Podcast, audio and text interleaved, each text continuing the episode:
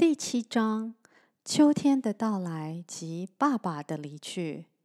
秋天，经过一个干旱的夏天，好不容易开始下雨了，天慢慢的变得凉爽了。但是，所有的植物还是干枯的样子。妈妈，芭乐树爷爷怎么还是刚刚生病的样子？小光皱着眉，担心的问着。哦，现在是秋天了，所以要等明年春天，芭乐树爷爷才会开始长新叶哦。妈妈回答着。所以，芭乐树爷爷不会再生病了。明年就会长很多芭乐了，对吗，妈妈？小光兴奋地问着。嗯，如果今年雨水够多，应该会有的。妈妈微笑着。爸爸说，今年因为台风的关系，近海的鱼被损伤很多，所以必须提早去远洋工作。小光很舍不得爸爸的离开。爸爸，你要去多久呢？小光问着：“爸爸计划在过年前回来。”爸爸回答着：“那么还要一、二、三、四个月，那么久哦。”小光竖着他的小手指头，舍不得的说着。爸爸微笑的牵起了小光的手，带着疼爱的眼神，他叮咛着：“小光。”爸爸不在家时，你要乖乖听妈妈和姐姐的话，不可以自己一个人乱跑。去哪里一定要跟妈妈或是姐姐说，而且带着玛丽跟你去，懂吗？小光点了点头，嗯。小光好懂事，爸爸回来的时候会帮你带你最爱的洋娃娃，好不好？爸爸笑着说：“谢谢爸爸。”小光开心地抱着爸爸说。爸爸明天就要上船了，妈妈帮爸爸整理着行李。你记得把这个平安符带在身上，不要担心我们，要注意自己的安全及健康。妈妈关爱的跟爸爸说着。爸爸握着妈妈的手说：“我知道你担心我的安全，但是不要忘记，你老公可是这村子最会潜水的。我一定会平安回来。”倒是要辛苦你了，要一个人照顾这个家。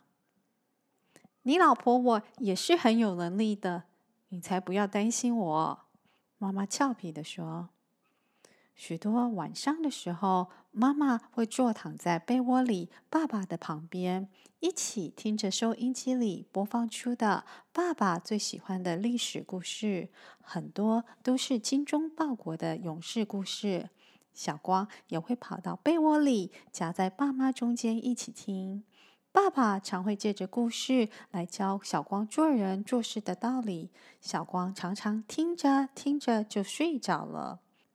今天晚上是爸爸远行前最后的一晚，全家人挤在被窝里，听着收音机里的故事。小光紧紧地抱住爸爸，努力的不让自己睡着。小光，你睡吧，不要再撑了。爸爸轻轻地说着。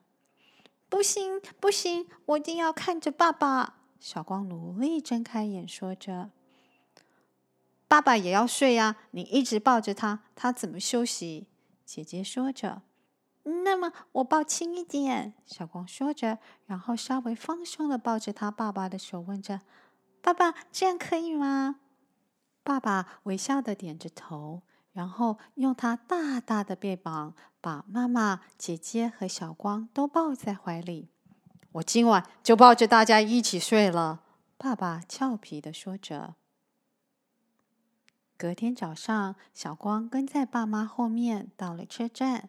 妈妈握着爸爸的手，眼眶泛红地唱着：“望君平安，早日的回航。”一首送别的歌给爸爸，爸爸抱着妈妈，试着安慰她，说着：“不要难过，我是去赚钱，不是去被关，好吗？”呸呸呸！不要讲不吉利的话，什么关不关的，乱讲话！妈妈紧张地说着。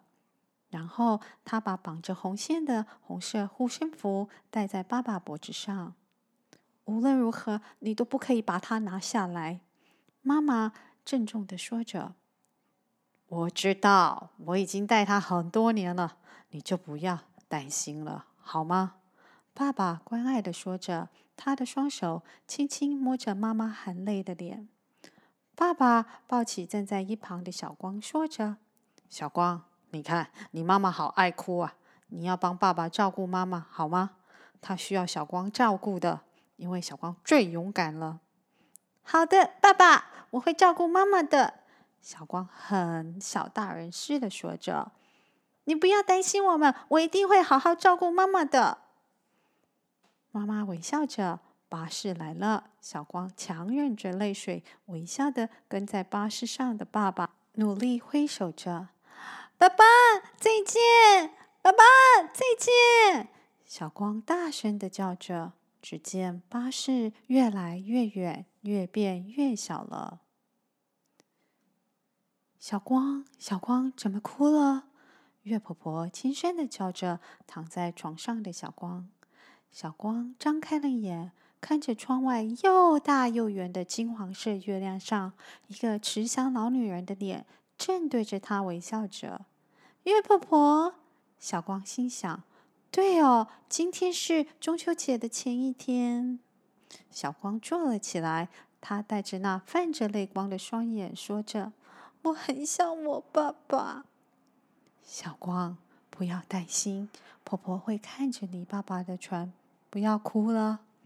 月婆婆慈爱的说着：“太好了，谢谢月婆婆。”小光感激的说着：“还有月婆婆，你可以帮我爸爸赶快抓到很多的鱼吗？这样他就可以快一点回来了，拜托您。”小光双手握在胸前，边鞠躬边恳求着：“小光，婆婆知道你想爸爸。